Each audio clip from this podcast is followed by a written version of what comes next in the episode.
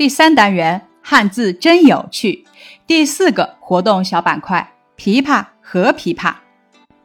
咱们来看看这两个琵琶都是什么呢？这两个是谐音字。枇杷常绿小乔木，叶子呈椭圆形，花小，白色，果实淡黄色或橙黄色，外皮上有细毛，生长在较温暖的地区，果实可以吃，叶子和核可以入药。也指啊这种植物的果实。琵琶，弦乐器，由木料制成，有四根弦，下部为瓜子形的盘，上部为长柄，顶端弯曲。琵琶和琵琶这个谐音小笑话，让我们在开心之余体会到汉语同音字较多，要准确运用，不能随意乱用，否则会闹出笑话。古时候，有人送琵琶给一个县官，可他在礼单上把琵琶错写成了琵琶。县官笑道：“琵琶不是此琵琶，只恨当年识字差。”有个客人应声道：“若是琵琶能结果，满城箫管尽开花。”箫管指排箫和大管，泛指管乐器。这个故事讲的是什么呢？琵琶与琵琶是同音词，虽然读音相同，但字形不同，意义更是毫无关联。那个人给县官送琵琶，却把水果琵琶写成乐器琵琶，所以呢，闹出了笑话。下面呢是一则谐音小故事。纪晓岚任侍郎时，和珅上书。有一次，两人同一个御史官一起喝酒。席间，和珅指着一只狗问纪晓岚：“侍郎是狗？”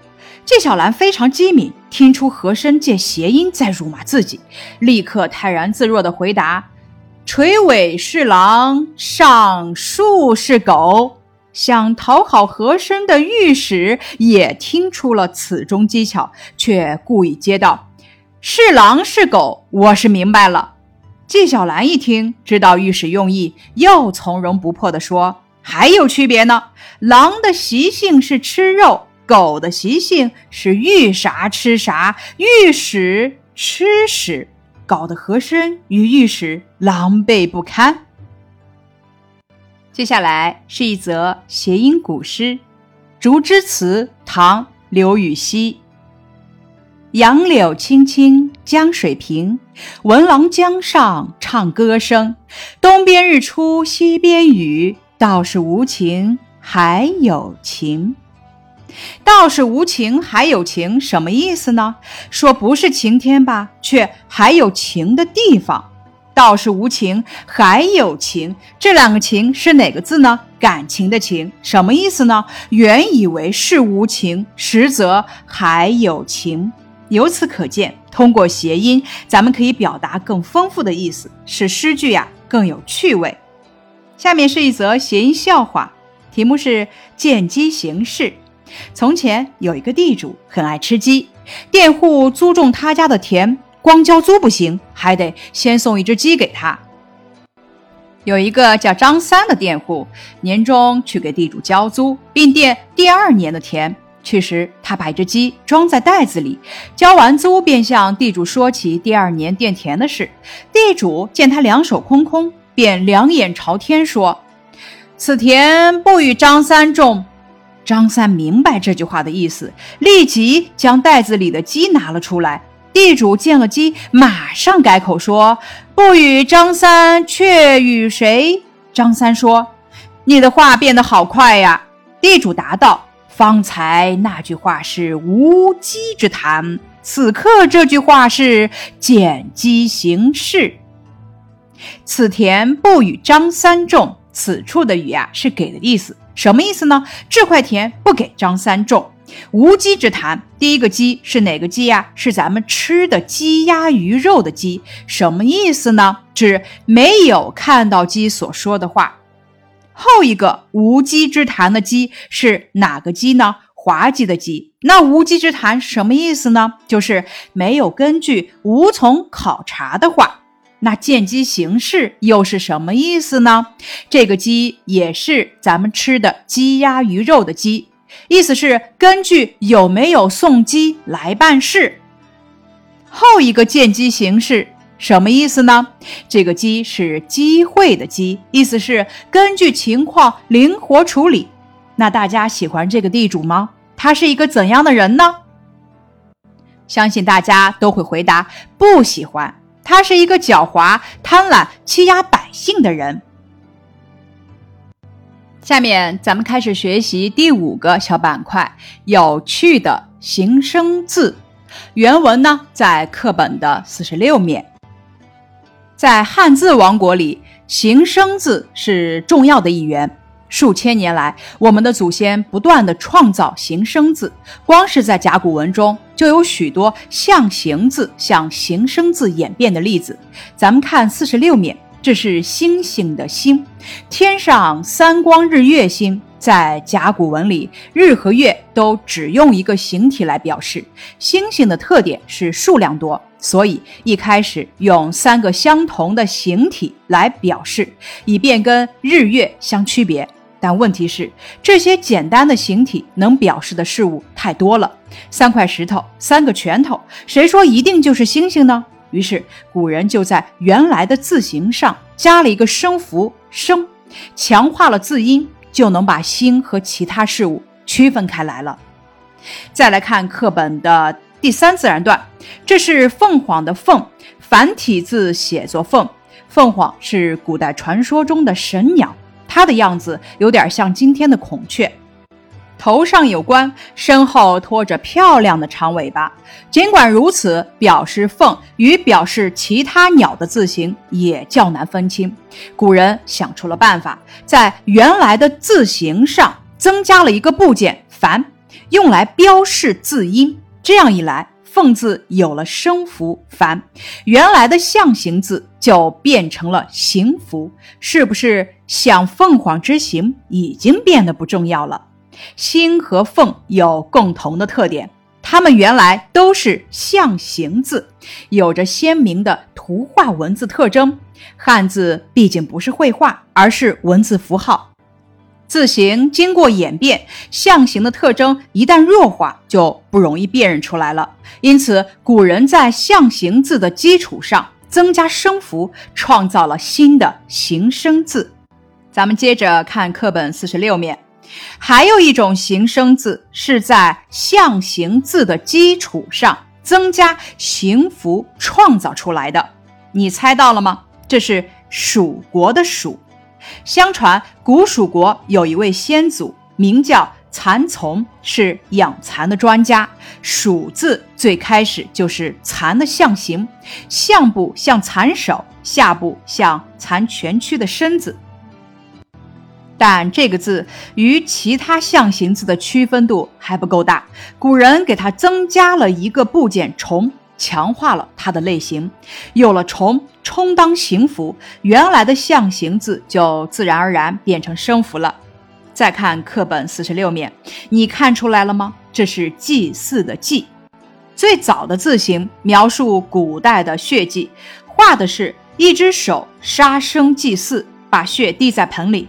后来古人觉得这样表意还不够充分。就给它增加了表示祭祀的部件“士”，这样就产生了一个“士”充当形符，原来的象形字变成声符的形声字。形声字是不是很有趣？这篇文章的一些词语解释：凤凰就是古代传说中的百鸟之王，羽毛美丽，雄的叫凤，雌的叫凰，常用来象征祥瑞。声符是汉字形声字的表音部分，也称声旁。形符也称形旁或意符，是合体字的一个部分，与声旁相对。这篇文章的第一自然段讲的是形声字是汉字王国里重要的一员。二至四自然段以星凤为例，讲解如何在象形的基础上增加声符，创造新的形声字。五至七自然段以属记为例，讲解如何在象形字的基础上增加形符，创造新的形声字。第八自然段，形声字非常有趣。这篇文章的作者啊是王宁。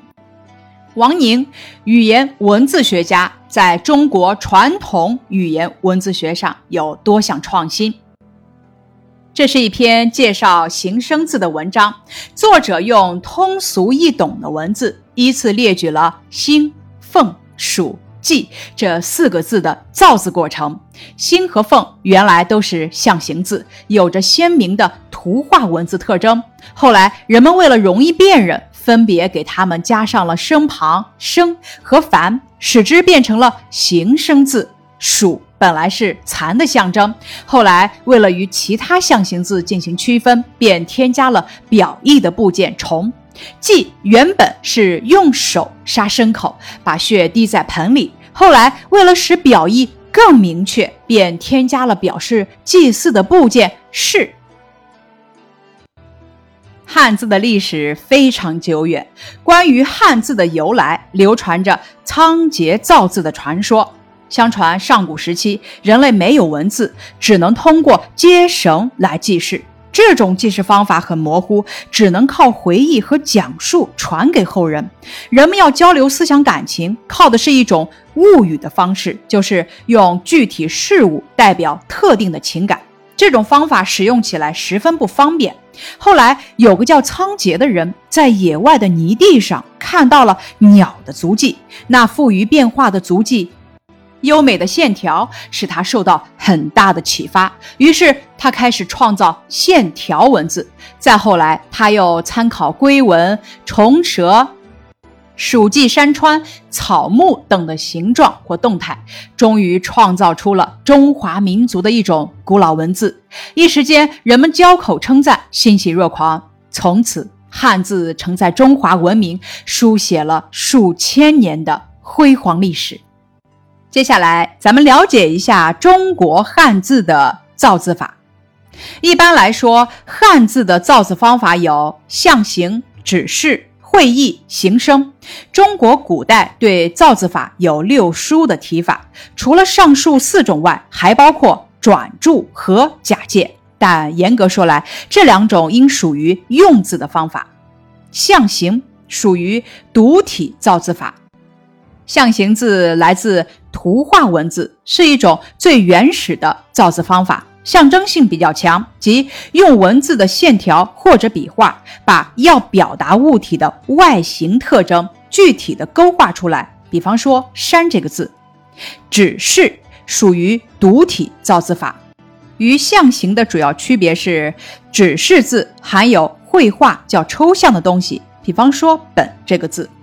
会意属于合体造字法，会意字由两个或多个独体字组成，以所组成的字形或字义合并起来，表达此字的意思。比方说“众”，众人的“众”。形声属于合体造字法，形声字由形旁和声旁两部分组成，形旁又称意符，表示字的意义或者类属。声旁又称音符，表示字的相同或相近发音。比方说“虾”这个字，咱们吃的虾，左边是形旁，表示这个字的类属；右边是声旁，表示这个字的相近读音。转注属于用字法，主要有形转、音转两种。假借，汉字是由象形会意的文字发展起来的。可是有很多代表某此事物的概念，不能用象形会意的方式随时造出文字来表现，于是就假借已有的音同或音近的字来代表。这种跟借用的形意完全不合的字，就叫做假借字。听到这里，咱们知道了古人记事和交流思想的方法。原始的接绳记事与物语的方法，让我们觉得不可思议。同时呢，咱们也了解了有关仓颉造字的传说，知道了汉字是古代劳动人民在生产生活中创造出来的，是中华民族智慧的结晶。咱们通过阅读大量有关汉字来历的材料，是不是了解了古人的一些造字方法？如象形山，咱们刚刚讲过，像一座山的形状；门像左右两扇门的形状。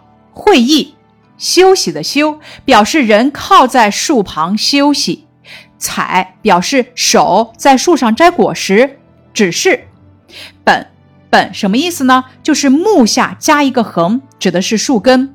刃什么刃？刀上加一点，表示刀锋所在。再来看形声，马这个字，左形右旁，左边的虫表示和昆虫有关，右边的马表示字的读音。再来看“想”这个字，“想”下行上升，上边的“象”表示字的读音，下边的“心”表示与心理活动有关。以上是第四个板块“琵琶和琵琶”，第五个小板块“有趣的形声字”的学习内容。感谢你的收听。